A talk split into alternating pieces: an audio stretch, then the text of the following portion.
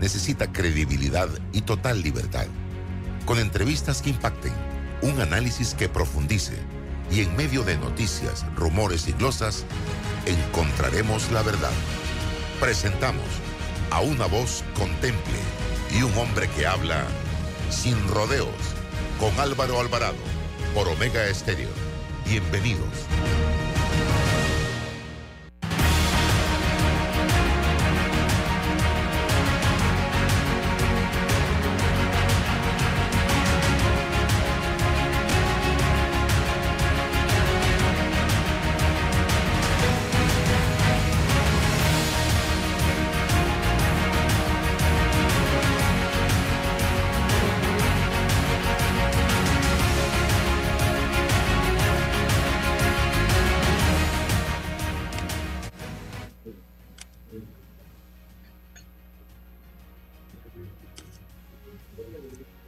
Amigos? Tengan todos muy buenos días. Bienvenidos a este su programa Sin Rodeos a través de Omega Estéreo.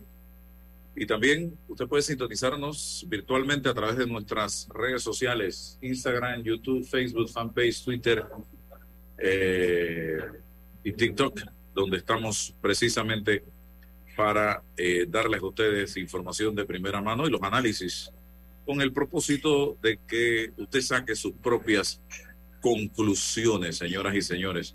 Eh, por acá tenemos hoy a David Sayet, eh, colaborador nuestro del programa los jueves, y creo que la ocasión es oportuna para tocar un tema con usted, don David. Eh, resulta que ayer fue titular internacional, la estrella de Panamá recogió la información también sobre eh, una decisión de un tribunal de justicia de la Unión Europea. Determinó anular los registros de, que contienen los datos personales de los beneficiarios reales de empresas y accesibles al público en general porque la divulgación de la información infringe los derechos fundamentales, dice el fallo del tribunal. La sentencia dada a conocer ayer podría representar un duro revés para el Congreso de la Unión Europea, la Organización para la Cooperación y el Desarrollo Económico, OTE, y el Grupo de Acción Financiera GAFI, que entre sus factores determinantes para salir de las listas gris y negras está el tener un registro de beneficiarios finales activo por parte de las entidades obligadas. El acceso del público en general a la información sobre la propiedad efectiva constituye una grave interferencia con los derechos fundamentales al respeto de la vida privada y a la protección de los datos personales, afirmó el Tribunal de Justicia de la Unión Europea, señalando que la injerencia que supone esta medida no se limita a la estrictamente necesario ni es proporcionada al objetivo perseguido. El fallo a favor de la protección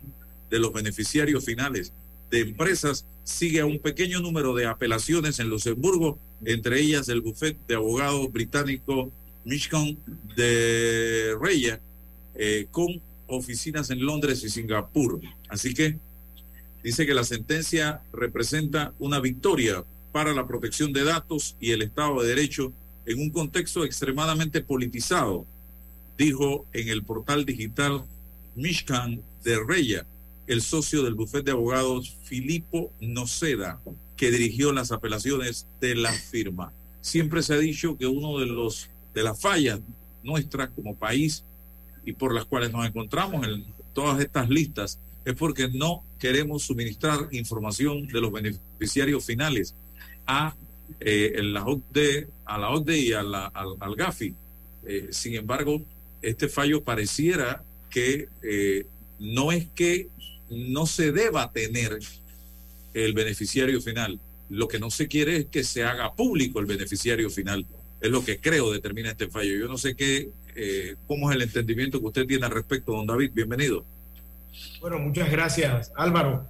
En efecto, ese fallo es un fallo eh, eh, grande, un fallo que realmente... ¿Me escuchas? Tenemos problemas o tengo yo problemas con la señal de internet, Roberto. ¿El problema es de David o es mío? Vamos a ver acá. Vamos a ver. ¿Qué me dice? estamos con la señal, no sé, eh, si me puedes decir, Roberto, si el problema es con mi internet o es el de David, porque está congelada la señal de David en este momento. Ah, es la mía.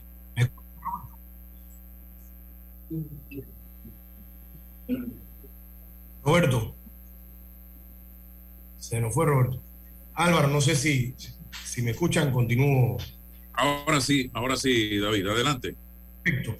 Mira, esto es un fallo muy grande, un fallo muy grande, pero quiero hacer una, pequeña, eh, para, hacer un poco de, primicia y de historia. En el año 2019, a mí personalmente me toca ir con la, eh, quien cumple años hoy, por cierto, la felicito, Erika Moines, la ex canciller de la República de Panamá, cumpleaños hoy, la, la felicitamos aquí eh, cordialmente. Me toca ir con ella a reunirnos con la directora de los asuntos financieros de la Comisión Europea. Y una de las principales preguntas que nos hace la, señora, que es la señora Pruna, Raluz Pruna se llama, la directora de los asuntos financieros, de blanqueo, etcétera, de toda la Unión Europea. Ella lo primero que me pregunta a mí y a la canciller, en ese tiempo era vicecanciller, es si íbamos a hacer público la, eh, el registro de beneficiario final, porque como bien tú dices Álvaro, eh, se aprobó esto y la mayoría de los países ahora lo tienen, BBI y todo, incluso Estados Unidos, ahora podemos hablar de eso, pero lo primero que nos hace es preguntarnos si se va a hacer público. Yo le explico de una forma larga que no voy a repetir, de que si eso, que los riesgos de hacer eso público son tan grandes que realmente no compensan los beneficios de hacerlo público, que es exactamente lo mismo lo que acaba de decir el Tribunal de Justicia Europeo. Porque el primero, eh, bueno, en ese caso yo le expliqué que de las 400 mil sociedades panameñas, la enorme mayoría, más del 80%, son de ciudadanos latinoamericanos. Y que en Latinoamérica hacer esa información pública podía implicar secuestros, robos, muertes, asesinatos y persecución política. En adición, expliqué también, y lo he hecho en varios foros, de que incluso en Panamá, donde no hay secuestros, no hay muchos secuestros, donde estos crímenes tienden a ser mucho menores o menos incidencia, hay un problema de persecución política que la ha habido toda la historia. Imagínate tú, Álvaro, que tú tengas un apartamento privado que te compraste con tus ahorritos y tú estás criticando al gobierno de turno yo te diría, oye, ponle una sociedad anónima para que, para que no te hagan nada. Bueno, cuando se hace esto público, que era lo que, lo que nos estaba pidiendo la Unión Europea, si se, hubiera, si se, hacía esto público, mañana te, te confiscan una propiedad por persecución política. Y el que diga que en Panamá no ha habido persecución política, quizás en esta administración ha sido menor, pero siempre hay riesgo de eso. Lo mismo que en Latinoamérica. Entonces, ella quedó satisfecha, pero nos dijo que Luxemburgo y otros países lo estaban haciendo público. Luxemburgo ahora procedió a hacerlo público, le metieron una, un, recurso ante el Tribunal eh, Supremo de, la Unión Europea y el Tribunal Supremo falla a favor de un beneficiario final diciendo, no, ¿cómo es posible que esto lo van a hacer público? El Tribunal Supremo en su fallo, que yo lo leí eh, detenidamente ayer, también dice, bueno, es que aquí hay, tiene que haber un balance. Entendemos la necesidad de los estados de la Unión Europea de tener que perseguir el delito, blanqueo, lo que sea. Pero eso no compensa el hacer pública esta información porque imagínense que cualquiera, incluso el tribunal dice, cualquiera va a bajar esta información, cualquiera la puede copiar y mañana ya saben la dirección del pobre señor, del o sea, una persona inocente que, que simplemente tiene una sociedad, porque el que está en esta base de datos no son los delincuentes, son las personas que tienen sociedad anónima y que el, 99% son gente honesta. Imagínense que, lo que había pasado en, Luxemburgo y otros países, que hicieron pública la información de quién eran los dueños y de dónde vivían, porque tenía que poner los detalles de dirección, etcétera, etcétera. Teléfono y otros, no sé si teléfono era público, pero la dirección y otros detalles, sí, eso es lo que falla el tribunal diciendo, esta información no puede ser pública, tampoco la emitieron final esa información para consumo de las autoridades si es que hay un delito, que es el caso como Panamá lo hizo. Panamá aprueba su ley diciendo, no, esto solamente lo va a poder acceder una autoridad competente si hay una investigación de turno eh, por blanqueo, elementos de convicción. Y le voy a decir algo, yo era director de la UAF y alguien sugirió en un momento que si la UAF, y la UAF no puede tener esa información. Esa información tiene que estar lejos de la UAF y la UAF solamente la puede requerir si de verdad la necesita. En el caso de Estados Unidos, la información de beneficiario final quedó en la UAF de Estados Unidos que se llama FinCEN, que es mucho más eh, eh, riesgoso, porque imagínense, el, bueno, en Panamá lo que al final ha quedado es que tienen que hacer una solicitud y no la puede acceder, no es pública, no va a ser pública. Eh, la postura del, del, gobierno panameño siempre ha sido que esto jamás puede ser público y el fallo de la Unión Europea apoya esa postura a pesar de que muchos, la Unión Europea y otros países siempre han estado presionando a otros a países como Panamá. BBI había aprobado una ley donde dijo nos, que BBI la iba a hacer pública si los demás países lo hacían público, la información del Ministerio Final del sistema de ellos. Entonces, al final esto es un gran fallo porque protege la privacidad que ya tenía un poquito de, vulnerabilidad con el tema de la, base de datos de beneficiario final, pero que, que sigue siendo en Panamá y ahora en Europa solamente accesible cuando hay un delito o elementos de convicción de que hay un delito o una investigación y tienen que sustentarlo y motivar. Interesante lo que plantea eh, David Sayed y que deja bastante claro el panorama actual.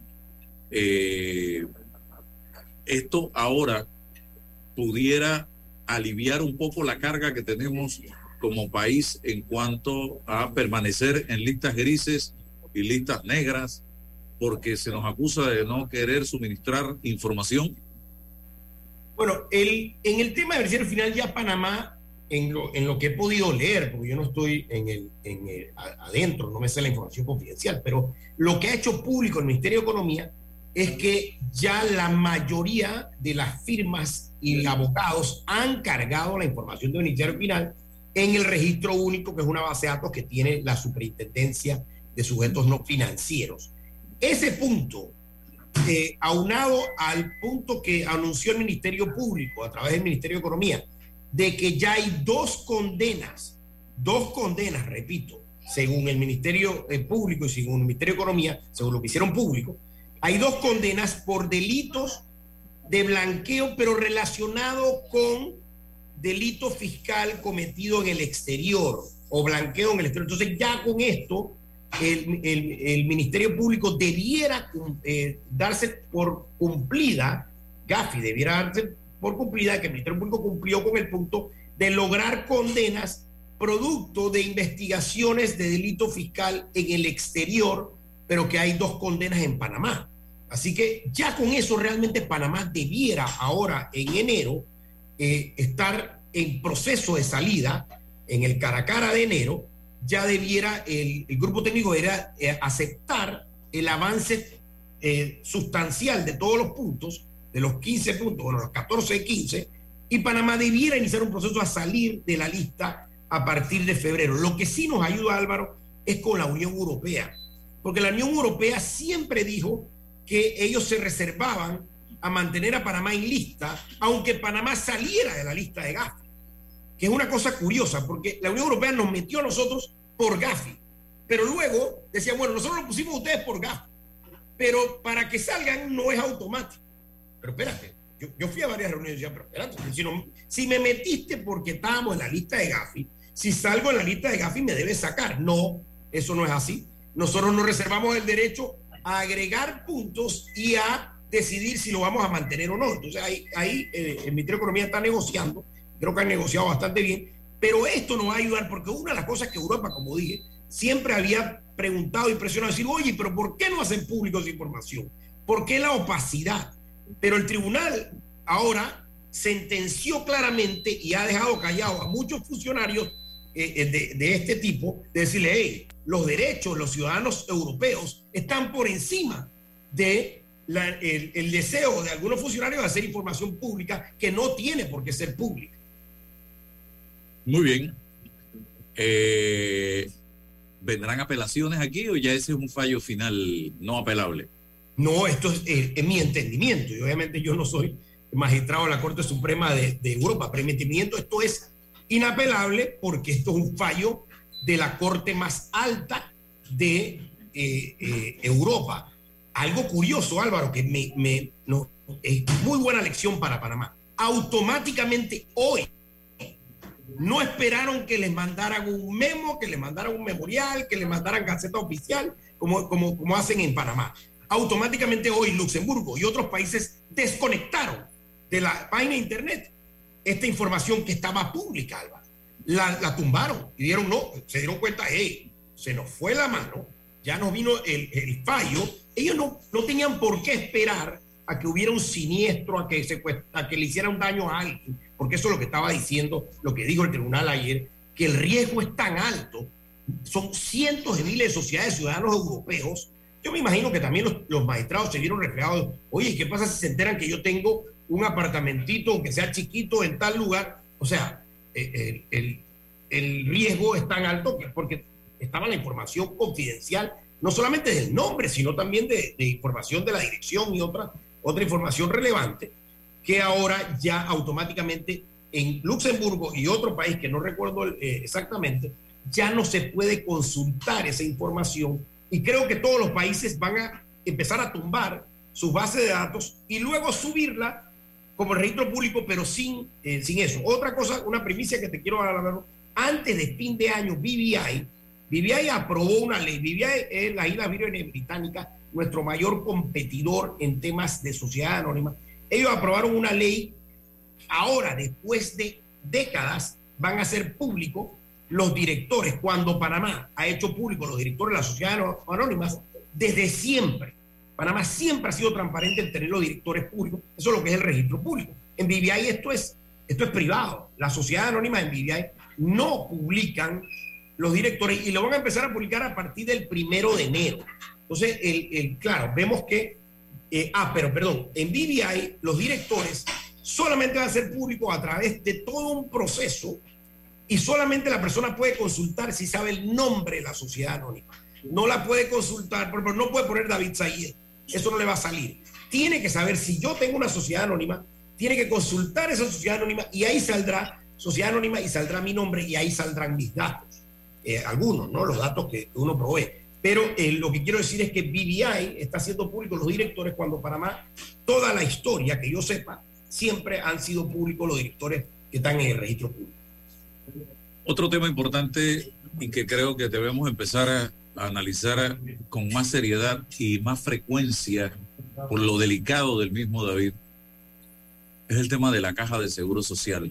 Siento que hay una especie de mirar para otro lado frente a un tema tan importante y que nos puede reventar en la cara y que ya hay experiencias de otros países en los que el tema reventó en la cara.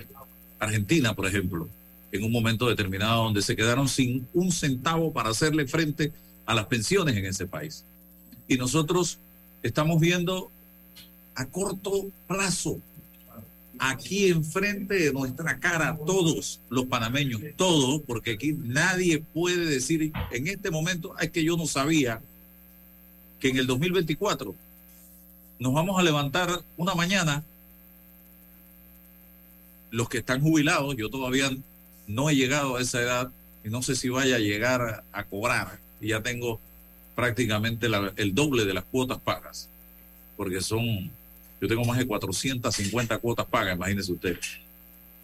Eh, y aquí no nos estamos preparando para este tema. ¿Qué pretendemos hacer con relación a este tema, señoras y señores? Esperar que llegue el 2024 y tener que pedir prestado para pagar planilla de, o las pensiones. Entonces yo, eh, y tuve la oportunidad de conversar con el doctor Lao hace dos días atrás y le planteaba, yo creo, doctor, que, la, que debe surgir un llamado de parte de la actual administración, que es la que, la que conduce los destinos de la patria en este momento, con todos sus desgastes y con todas sus limitaciones y con todos los problemas que existen, a los diferentes sectores políticos del país para que se comprometan a respaldar una propuesta que surja del consenso, porque eso primero aliviaría mucho el, problema, porque aquí está, esto es lo que nos comprometemos, todos los sectores políticos del país, a echar, a empujar, a echar hacia adelante. Y segundo, que no se salga nadie por la tangente diciendo, ah, no, eso no sirve, porque eso no puede ser. Este es un tema de Estado y hay que sacarlo de la política partidista y de la politiquería. Otro tema que le planteaba es precisamente la necesidad de que esto salga ya, en este momento, de un acuerdo nacional. Porque no podemos esperar el 2024. Yo sí sé y estoy claro que este tema va a traer eh, convulsión. Va a traer convulsión. Porque es que nadie quiere poner su granito, nadie quiere hacer el sacrificio. Y David, y usted lo sabe, al menos que usted me demuestre que no es así. Resolver el problema del programa de invalidez, vejez y muerte. Pasa y tiene que pasar por tocar de una u otra manera la edad de jubilación, la cantidad de cuotas que se pagan durante nuestra vida laboral, eh, el, el, monto que se paga al Seguro Social también tiene que tocarse, señoras y señores. Esto no puede salir de otro lugar que no sea precisamente de temas como este, también habrán otros aspectos que, habrán que, habrá que abordarse para que sea toda una serie de medidas, no solamente las paramétricas. Pero no podemos seguir pensando, David, en que, y escucho gente decir que lo que salga del canal. Señores, ya lo que sale del canal no alcanza ni para pagar los subsidios. Y ayer veía una noticia del diario La Prensa que hablaba precisamente de ese tema. Nosotros estamos muy por encima en subsidios de lo que recibimos del canal de Panamá. Y subsidios ya se está pagando con dinero prestado, subsidios y planilla. Entonces no sigamos con el cuento este de que, ah, que lo paga el canal. El canal no da para más. Ya el dinero que, que, que aporta el canal de Panamá está siendo utilizado. Lo que hay que tomar aquí, medidas contundentes en el tema de reducción de planilla, reducción de gastos, ver qué vamos a hacer con el contrato con Minera Panamá, porque de allí el presidente prometió 340 millones creo que fue para aportar a la caja de seguro social y ni siquiera hemos firmado el contrato. Y con eso no alcanza, tengámoslo claro, que con eso no alcanza para hacerle frente a la situación del pago de pensiones a los que ya cumplieron 55 las mujeres, eh, perdón, 57 las mujeres y 62 los hombres. Así que no sé, los seres humanos estamos viviendo más. Yo no sé qué vamos a hacer. Si equiparar hombres con mujeres a 62 años, eso va a traer problemas. Si aumentar eh, más tiempo pagando cuotas, que sean 35 años pagando cuotas, pudiera ser una opción a partir de los que ya, de los que tengan 30 años, para poner un ejemplo que Muchos de nuestros jóvenes ni siquiera están pensando en ese tema de la jubilación y ellos van a tener más problemas de lo que tenemos nosotros que estamos en el programa solidario, como el programa ese eh, eh, mixto, creo que se llama. Ahí eso no ha reventado, pero es una bomba de tiempo lo que viene allí. Cuando los jóvenes empiecen a jubilarse, los que están en ese programa y se den cuenta que los recursos con que cuentan no les va a dar para vivir tanto tiempo cobrando, porque lo que tú cobras hoy eh, lo, que, lo que tú aportas hoy al Seguro Social en el programa solidario, que somos nosotros los que tenemos, yo tengo 55 años, eh, no lo gasto, me lo gasto en 8 años de vida, 8 años. Lo demás quedo, queda siendo un aporte que me da el Estado panameño. Y hay mucha gente que vive más de lo que aporta a la caja de seguro social y vive más de lo que trabaja a veces. No sé, David. Bueno, sí, yo creo que el diagnóstico, y tú lo has descrito de muy buena forma, ya el diagnóstico la mayoría de la gente, bueno, no diría que todo el mundo lo entiende, pero ya la mayoría de la gente lo ha escuchado. Y, parte del problema también a veces que la gente, mucha gente no está muy clara con la matemática, pero te, lo hago sencillo. Si, si usted gana mil dólares, para hacer números más sencillos, y usted aporta mensualmente 12.25% de su salario, pero recuerde que no todo va a la jubilación hay una parte que va a enfermedad y maternidad. Entonces, eh, digamos que aporta un porcentaje del salario. La gente piensa que aporta todo el salario. No, uno aporta un porcentaje del salario, la empresa aporta otro porcentaje. Y, eso, digamos que, ¿qué pasa? Que eh, yo gano mil dólares ahora, por ejemplo. Pero cuando yo empecé a aportar, digamos que yo ganaba 300 dólares al mes. Y aportaba, entre la empresa y yo, aportábamos, digamos que 67 eh, dólares al mes, menos lo que fuese, en fin, porque hay una parte que va de enfermedad y maternidad. Cuando tú sumas todo eso, no te da para pagar una jubilación de mil dólares al mes, porque digamos que la mayoría de mi vida gané 300, 500 dólares y fue en los últimos años que de repente me subieron y me pusieron de supervisor o capataz o lo que fuese y que ahora estoy ganando más. Entonces, hay que ver que no es solamente, la gente dice contra, pero si yo gano mil dólares y aporté mil dólares. No, no, no aportaste los mil dólares, aportaste un porcentaje de los mil dólares, pero no fue durante todo el periodo.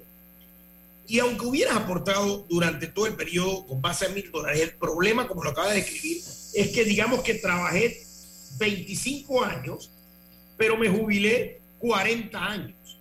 Entonces no hay matemática que cuadra, que estás aportando un porcentaje pequeño del salario y ahora quiere uno jubilarse con el salario eh, eh, no hay forma de que esta matemática cuadre más con las tasas de interés como han estado los últimos 20 años, que han estado muy bajas. Y, todo el asunto. Bueno, muy importante, Álvaro. Tú mencionaste la edad.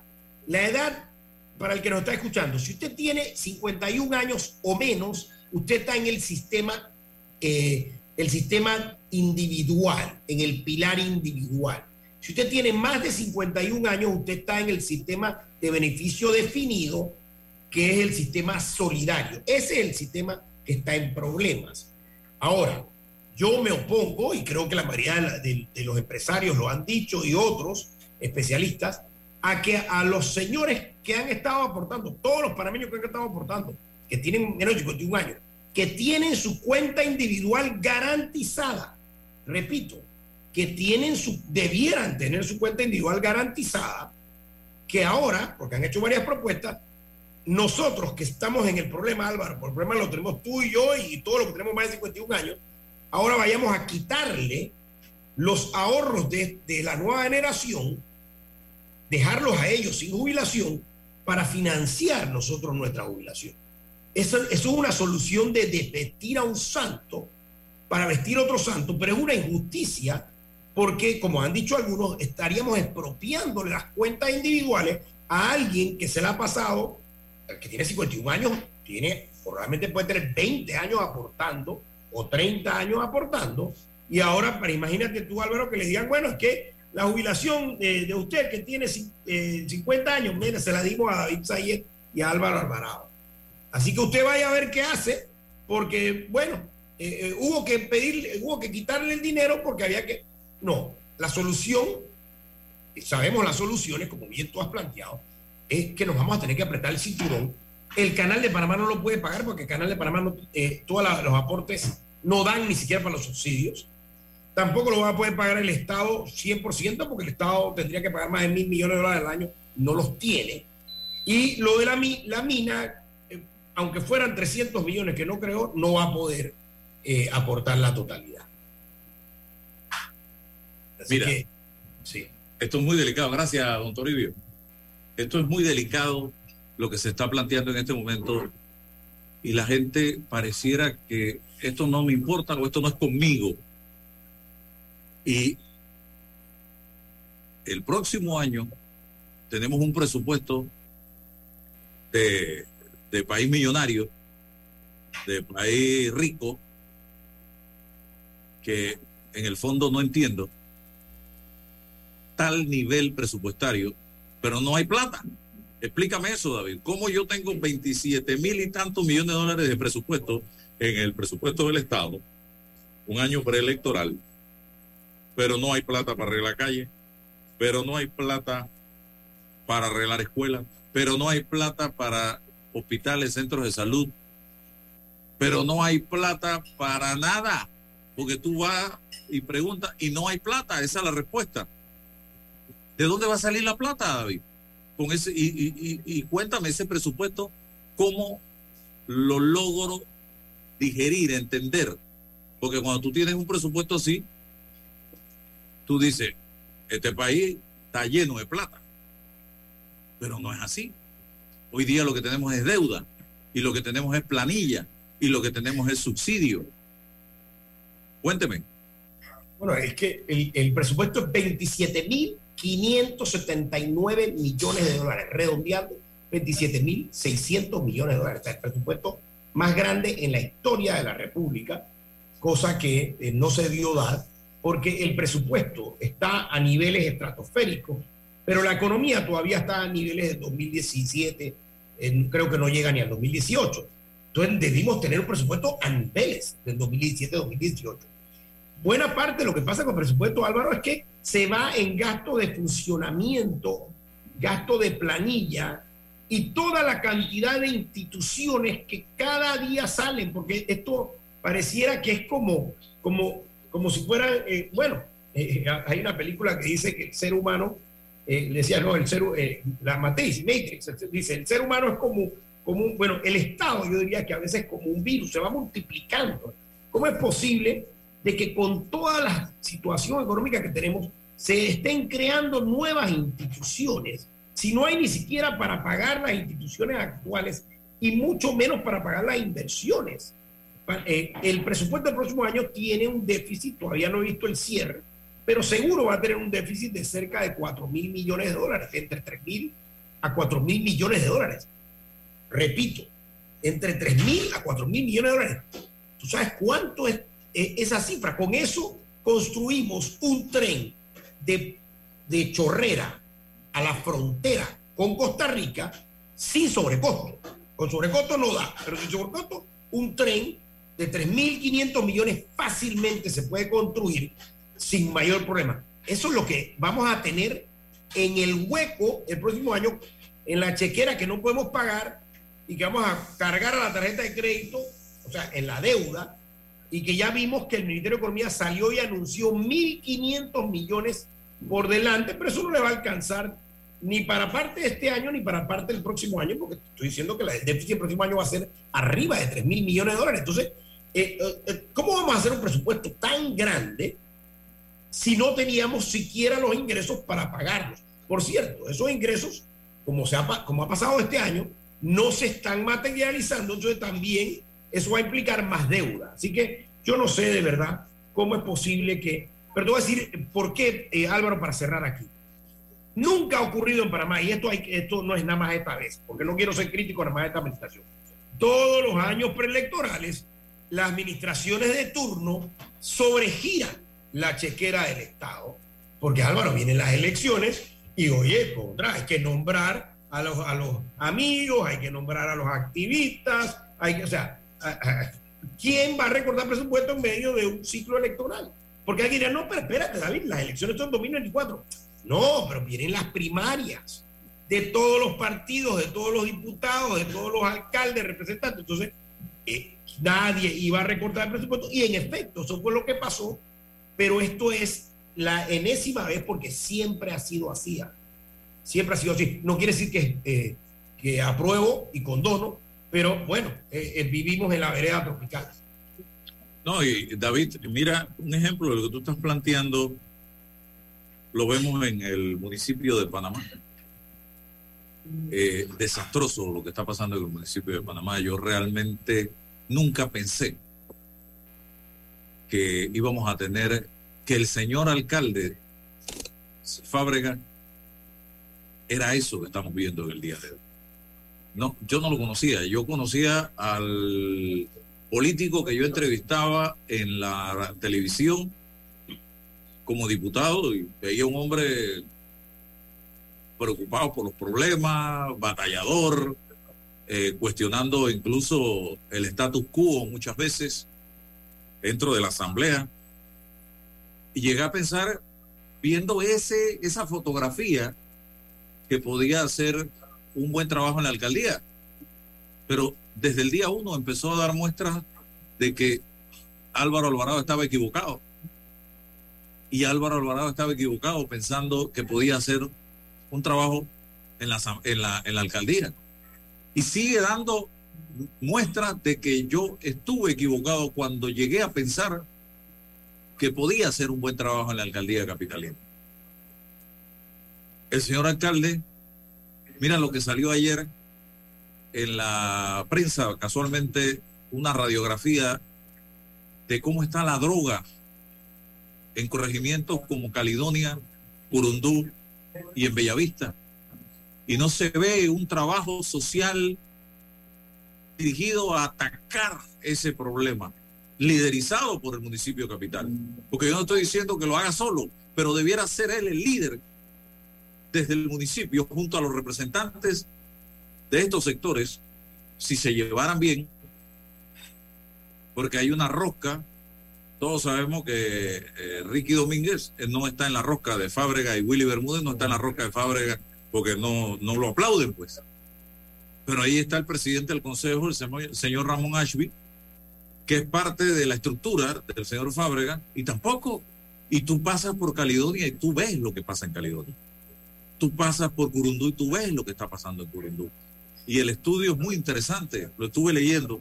Pero hoy, sumado a esto, veo presupuesto del municipio de Panamá. Fábrica baja la inversión y aumenta el gasto de operación. Y es precisamente lo que usted planteaba, porque vamos hacia un año preelectoral.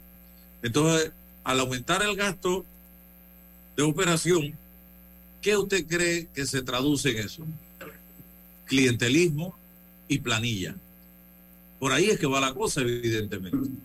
Entonces, sinceramente, es lamentable que viviendo los momentos que estamos viviendo, donde se debe hablar de austeridad, donde tenemos que buscar mecanismos para promover la inversión, donde tenemos que atacar estos problemas sociales, el señor Fábrega esté pensando en mercado del marisco y esté pensando en política porque él quiere ser cinco años más alcalde y yo no tengo ninguna duda con la ceguera que hay en este país y la sordera que hay en este país y el desinterés, la miopía, no sé cómo llamarlo, del pueblo panameño, el señor Fábrega vaya a ser el, el alcalde más votado en las próximas elecciones. No tengo ninguna duda de que eso puede ser así. Entonces, qué lamentable el país que estamos construyendo en este momento, David. Bueno, yo creo que el, tema político se va a calentar. Hay una cantidad de candidatos para la alcaldía.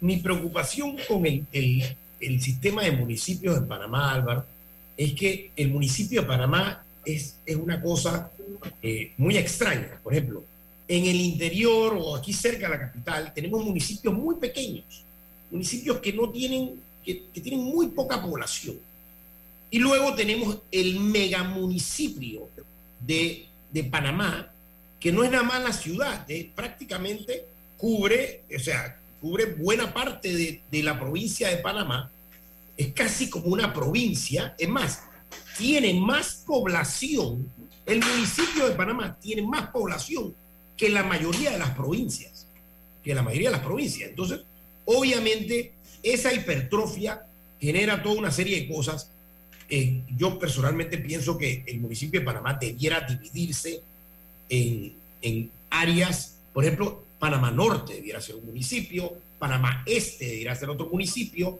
el área, eh, digamos, metropolitana, eh, los corregimientos del área metropolitana podrían ser un municipio de la ciudad y así, ¿no? Estoy hablando de reformas, porque cada uno tiene necesidades muy distintas, no es lo mismo lo que está pasando en Panamá Norte, que lo que está pasando en Pacora, lo que está pasando en, 24 de diciembre, en fin. Entonces, el, municipio de Panamá es gigantesco, pero tiene el problema, Álvaro, que el gobierno central de Panamá se lo ha tragado. las funciones del municipio de Panamá se las ha ido llevando el gobierno central. Y esto lo he dicho, pero lo quiero repetir porque esto no se resuelve. ¿Cómo es posible que el parque más grande de la ciudad de Panamá y el parque más grande de la República de Panamá no está en manos del municipio capitalino?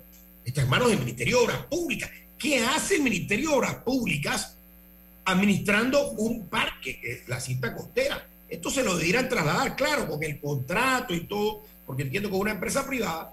Eso hay que pasárselo al municipio. Si es una función del municipio ver los parques en todas las ciudades del mundo, por cierto. Lo mismo con el parque de Amador. Yo ese sí no estoy muy claro de quién lo tiene, pero creo que no lo tiene el municipio de Panamá. Y la limpieza de la ciudad, toda la historia republicana y todos los municipios, bueno Álvaro, tú eres de, del interior, los municipios tienen la limpieza. En San Miguelito, bueno, en Panamá no, esto lo tiene en la autoridad de aseo que se, que se subrogó una función, yo diría que hasta ilegalmente, que es una función municipal, estrictamente municipal. Entonces ha quedado el gobierno central recogiendo la basura y no lo hace bien. ¿Por qué yo planteo esto que los municipios, el municipio de Panamá es muy grande y debería ser más chico? Porque una de las cosas de los municipios, y, no me dará mentir Álvaro cuando vas al interior, cuando yo voy a, donde mi familia, en Soná, o donde mi familia en el interior, ¿qué pasa? Que uno se encuentra al alcalde en la iglesia, en el súper, en el mosquero, en un lugar allá en, Santiago. Santiago. Y, y entonces él va a pasar pena si no ha recogido la basura. Pero cuando tiene un municipio tan grande, tú no ves al alcalde, no te lo encuentras. No es un vecino del barrio, porque puede ser que tú vives en Panamá Norte. Entonces, eso trastoca todo el concepto de que el alcalde es un residente igual que tú y que quiere que, eh, es más, yo le pasaría las funciones de los huecos de la calle, Álvaro. ¿Quién, cuando tú estás en el interior, que tú vas más que yo, dime, ¿quién tiene más interés que esas calles tengan los huecos reparados que el representante y el alcalde del el corregimiento o del municipio. Porque eso son lo que sufren, ellos mismos sufren caer en esos huecos. Porque eso va a estar en manos de un ministerio de gobierno central. Eso, no tiene sentido. Eh, el gobierno central debe construir las carreteras, como hacen en Estados Unidos, las carreteras federales, las construye el gobierno central, pero todo lo que es local es parte de los gobiernos locales o de la ciudad o del Estado. No va a ser que para tapar un hueco tengo que llamar, pedir al ministro que... No, eso no tiene ningún sentido. Increíble. Son las cosas que usted dice, don David, lo que se vive y lo que el panameño vive a diario. Pero no hay una conciencia ciudadana. La conciencia ciudadana está apática, está desconectada.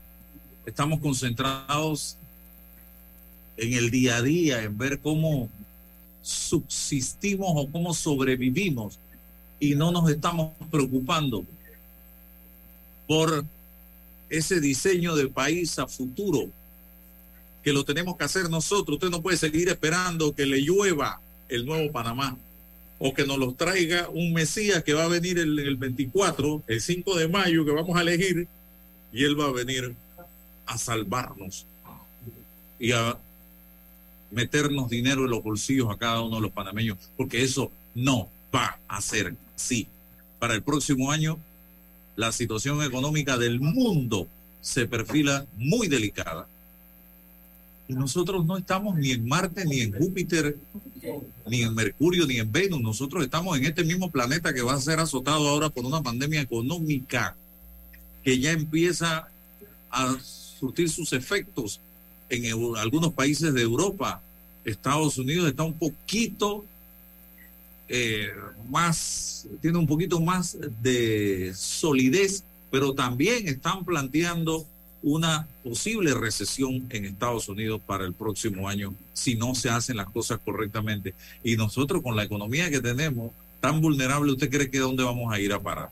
Y aquí nosotros no nos estamos preocupando. El otro año usted va a ver el festival de suéter, de gorra, de murga, de campana en las primarias de los partidos, como si aquí no estuviera pasando absolutamente nada. Voy al cambio comercial y regreso, eh, don David, para... Eh, Atrae la emoción de viajar con un préstamo personal de Credit Corp Bank y obtén esas vacaciones que tanto mereces.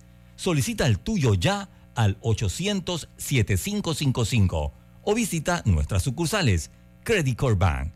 Cuenta con nosotros. ¿Ya tienes todas tus vacunas? Protégete de enfermedades y sus complicaciones en el futuro. Prevenir es la clave para una vida sana. Las vacunas son seguras. Caja de Seguro Social. Aquí, ahora, siempre. ¿Quieres quedar a la altura con tu familia, tus amigos, tu pareja, tu esposo, tus hijos? Prueba 1820, un café 100% de altura. Hace 25 años llegó Más Móvil, la señal que el país esperaba para avanzar con las últimas tecnologías. Una señal de unión que ha cerrado brechas. Una señal de progreso con grandes aportes a la economía de Panamá. Una señal de innovación con una potente red de fibra, más TV total y más Wi-Fi 360. A simple vista es solo tecnología, pero es el talento de nuestra gente, la verdadera señal del futuro. Más Móvil, la señal de Panamá. Bambito Agua de Manantial. Llévate tu Bambito Agua de Manantial favorita siempre contigo y mantente hidratado. Para pedidos, 206-0019-6942-2262. Bambito Agua de Manantial. En Caja de Ahorros, ahorrar es súper. Gana 100 certificados de supermercado de hasta 150 balboas. Abre tu cuenta de ahorros para participar y sé uno de los ganadores. Caja de Ahorros, el banco de la familia parameña. Promoción válida del 31 de octubre al 31 de diciembre de 2022. Aprobado por resolución número MEFRES 2022-2863 del 27 de octubre de 2022. Ver términos y condiciones en cajadeahorros.com.pa. Bueno, yo veo que la carretera acá en Lomacobá está avanzando. Yo me dedico a la venta de frutas y vegetales, abastecos, abarroterías y tienditas. Y uno se pone contento, pues, de que con la construcción de todos estos carriles que están haciendo, voy a poder llegar más rápido allá a la ciudad y voy a repartir todo en menos tiempo y ahorrarme plata en gasolina. Ya falta menos. La ampliación del tramo entre el Puente de las Américas y Arraiján lleva más del 50% de avance. Y al terminar, será más fácil entrar y salir de la ciudad, mejorando la vida de cientos de miles de panameños. Ministerio de Obras Públicas, Gobierno Nacional. El clientelismo político es el peor enemigo de nuestra democracia, porque te quita lo más valioso, la libertad de hacer oír tu voz. Puede venir en forma de regalos o promesas a cambio de tu firma o tu voto, pero no te confundas. Es un delito. Denúncialo ante la Fiscalía General Electoral. Tribunal Electoral. La patria la hacemos contigo. Ni los chats puedo leer ya. En Sosa y Arango el examen es de cortesía y hay paquetes de aros más lentes desde 49 balboas. Es que no tengo tiempo de ir hasta allá. Son 36 sucursales, siempre hay una muy cerca. Óptica Sosa y Arango, tenemos todo para ti. En Hutchinson Port, PPC, desde nuestros puertos de Balboa y Cristóbal conectamos a las principales rutas de intercambio comercial entre el Pacífico y el Atlántico, logrando brindar un servicio a nuestros clientes de calidad y eficiencia, dejando el nombre de Panamá por lo alto.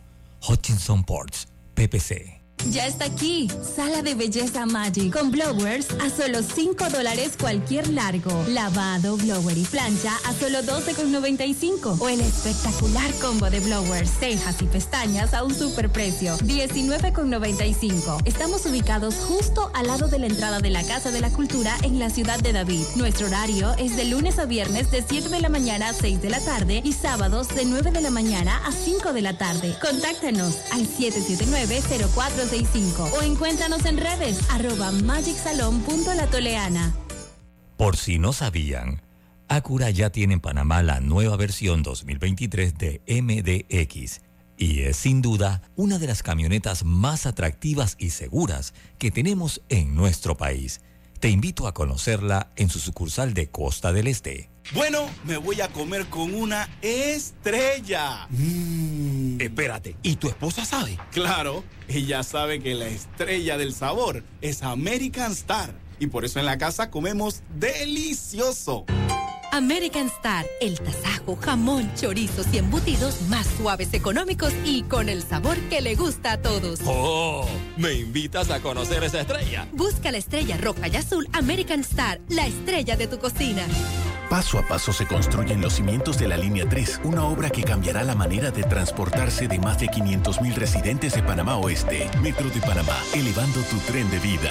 Conoce a uno de los mineros profesionales de Cobre Panamá. Mi nombre es Edwin Salazar, gerente de producción mina. Ingresé a Cobre Panamá en el 2015 como asesor de recursos humanos. Cuando ingresé estábamos en la etapa de construcción, toda la planificación para la formación de los operadores que tenemos hoy en día, todos panameños. Creo que ha sido una trayectoria interesante y enriquecedora de mi parte. Sigue la historia de este panameño en nuestras redes sociales arroba Cobre Panamá y descubre por qué Cobre es el futuro. Déjate llevar por la frescura del pollo melo.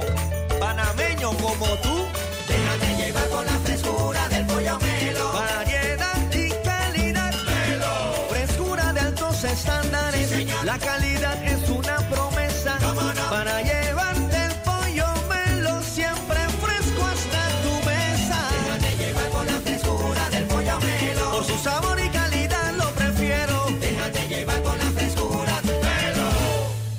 El momento de remodelar tu casa para las fiestas es ahora. Solicita tu préstamo personal de soluciones financieras Mi Éxito. Con excelentes condiciones y beneficios, escríbenos ahora al 6330-2334. Ver condiciones en miexito.net diagonal promociones. Recuerda que vamos donde estés con Mi Éxito Express. Abre en línea tu primera cuenta de ahorros digital sin complicaciones, de manera rápida y segura, ingresando desde cualquier dispositivo a cajadeahorros.com.pa. Solo necesitas tu cédula y listo. Cuenta exclusiva para panameños. Caja de Ahorros, el banco de la familia panameña. El clientelismo político es el peor enemigo de nuestra democracia, porque te quita lo más valioso, la libertad de hacer oír tu voz. Puede venir en forma de regalos o promesas a cambio de tu firma o tu voto, pero no te confundas. Es un delito. Denúncialo ante la Fiscalía General Electoral. Tribunal Electoral. La patria la hacemos contigo.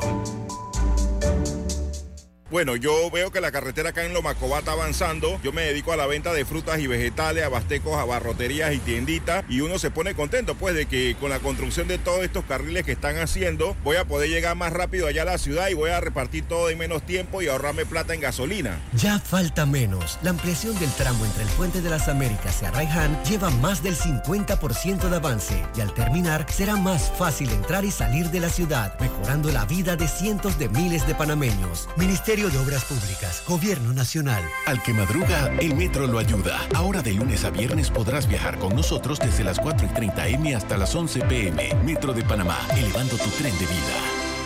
¿Quieres quedar a la altura con tu familia, tus amigos, tu pareja, tu esposo, tus hijos? Prueba 1820, un café 100% de altura.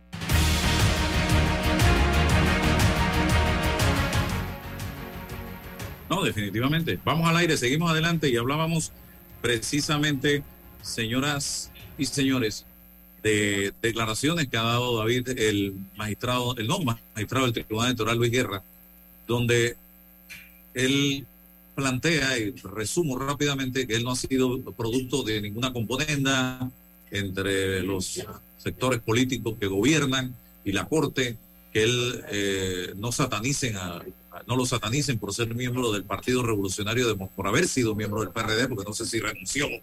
Eh, Yo creo que por ley, único- por ley. por Debe ley. renunciar, ¿no? Creo Cuando que su por único, cuando su trayectoria política está obligada al PRD eh, como alcalde de La Chorrera y como presidente del comité de elecciones, a cualquiera no escogen como presidente del comité de elecciones, tiene que ser una persona que tenga cierto rango. Entonces, eh, yo le, le- le decía, y ya me escucharon los que están en redes, al señor Luis Guerra le voy a dar un consejo. Usted en este momento puede decir misa. Usted en este momento puede hincarse, arrodillarse en la plaza central del Vaticano. Que habrá gente cercana a usted que le va a creer lo que usted les diga. Pero el pueblo panameño no le va a creer. Entonces, ¿cuál debe ser su forma de trabajar y de probar que lo que usted está diciendo es cierto? Con sus fallos, con sus actos con su manera de comportarse como magistrado del Tribunal Electoral. Ya veremos sus decisiones, a quién favorecen, si favorecen a su partido, porque borrarse de un partido para ocupar un puesto precisamente que te da prácticamente el partido, tú no apagas un switch. Simple y sencillamente y se acabó. No, tú sigues teniendo amistades, contactos, gente muy cercana, gente que te va a llamar y te va a pedir favores. Tú vas a seguir en eso. Entonces, allí es que tú tienes que probar de qué materiales tú estás hecho. Con tus decisiones, diciéndole a la gente, hey, al presidente del PRD, por ejemplo, señor, no me llame para pedirme favores. No me llame, porque yo no puedo hacerle un favor a usted. Yo tengo que hacerle un favor a la patria, apegado a lo que dice la ley. Y luego del análisis del el trío de magistrados en conjunto en ese pleno, se tomarán las decisiones que se tienen que tomar. Sea a favor suyo o sea en contra suya, pero yo voy a actuar basado en la, en la ley, en la justicia electoral. Por ahí es que usted tiene que probar. No nos diga ni nos venda historias o cuentos porque ya veremos entonces de qué sirven esas historias y esos cuentos y si son verdad o son mentiras cuando lo veamos actuar a usted. Ahora sí, David, para que hables del tema si quieres, porque nos están escuchando ahora sí en la radio. Y rápidamente, el, como dicen los magistrados, hablan con sus fallos y sus acciones, no con sus palabras. O sea, de nada sirve que un magistrado de la Corte Suprema o magistrado del Tribunal Electoral diga ABC si sus acciones muestran otra cosa. Yo sí creo que el, lo genial sería darle un voto de confianza. Yo le diría al licenciado Guerra, que no conozco, bueno, quizás lo he conocido, ah, sí, eh, eh, tangencialmente, no, no es alguien con que tengo una relación y lo tengo en el teléfono, la verdad que no, no lo, o sea, lo he conocido, pero no, no tengo una relación de, de, amistad, en fin, pero el, yo le diría que, mire, ¿qué puede hacer usted cuando, porque esto va a venir, Álvaro, lo van a llamar y van a decir, mire, licenciado Guerra, ayúdame esto. Le voy a decir cómo él puede manejarlo, yo sin poder darle consejo como cómo lo debería hacer un ciudadano que está haciendo bien las cosas. Cuando le pidan una cita, ya sea de un partido, de su ex partido o de otro partido, reúnase con ese partido sin problema o con esos candidatos, pero reúnase con, con todos los candidatos, por ejemplo. Si es un problema del municipio ABC, llame a todos los candidatos del municipio ABC y reúnase usted y los demás magistrados con todos los candidatos para que no haya nada en secreto. Porque esto no es eh, eh, la UAF, no, no, no, eh, aquí es público. O sea, si yo estoy corriendo para candidato de tal circuito y quiero una reunión, y claro, es justo que, se, que también los magistrados escuchen a los candidatos, pero tienen que reunirlos a todos. Si es un problema con los independientes, por ejemplo, bueno, llame a todos los independientes del corregimiento o a todos los independientes que están buscando firmas en el municipio X y escúchenlo o diga, mira, el señor tal tiene una consulta eh, que fue lo que, eh, no sé si lo hicieron, pero fue lo que debieron haber hecho con este tema de las firmas.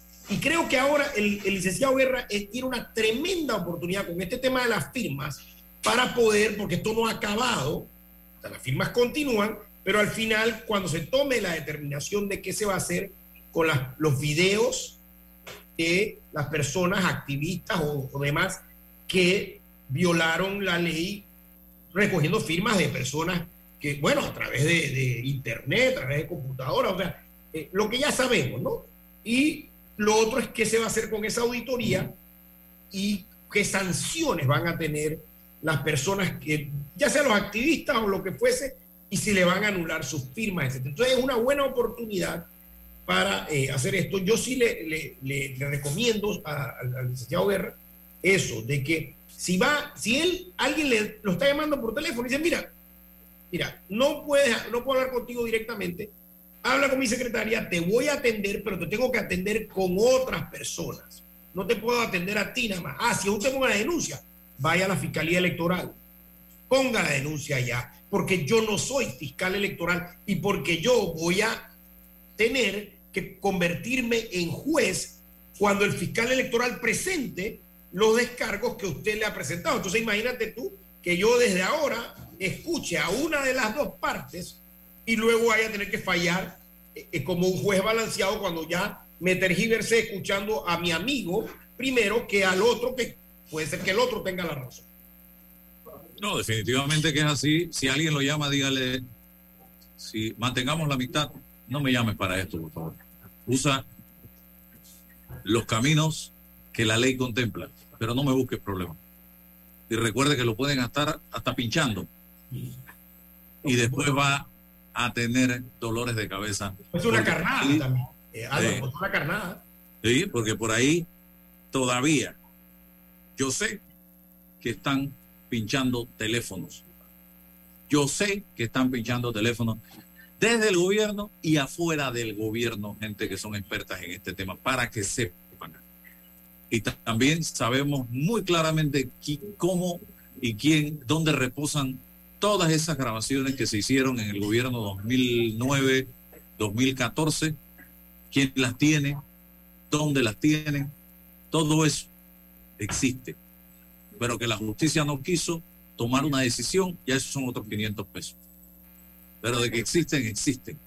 Y cuidado que las usan para la campaña política de este 2024, señoras y señores. Así que tengan cuidado con este tema. Y eh, felicito el planteamiento de la embajadora de Estados, la nueva embajadora de los Estados Unidos, en aspectos importantes como país, la lucha contra la corrupción y ojalá venga Estados Unidos con todo, ya que nosotros, lamentable y con vergüenza lo digo, no hemos podido ni nos interesa luchar contra la corrupción, no nos interesa la lucha contra la corrupción.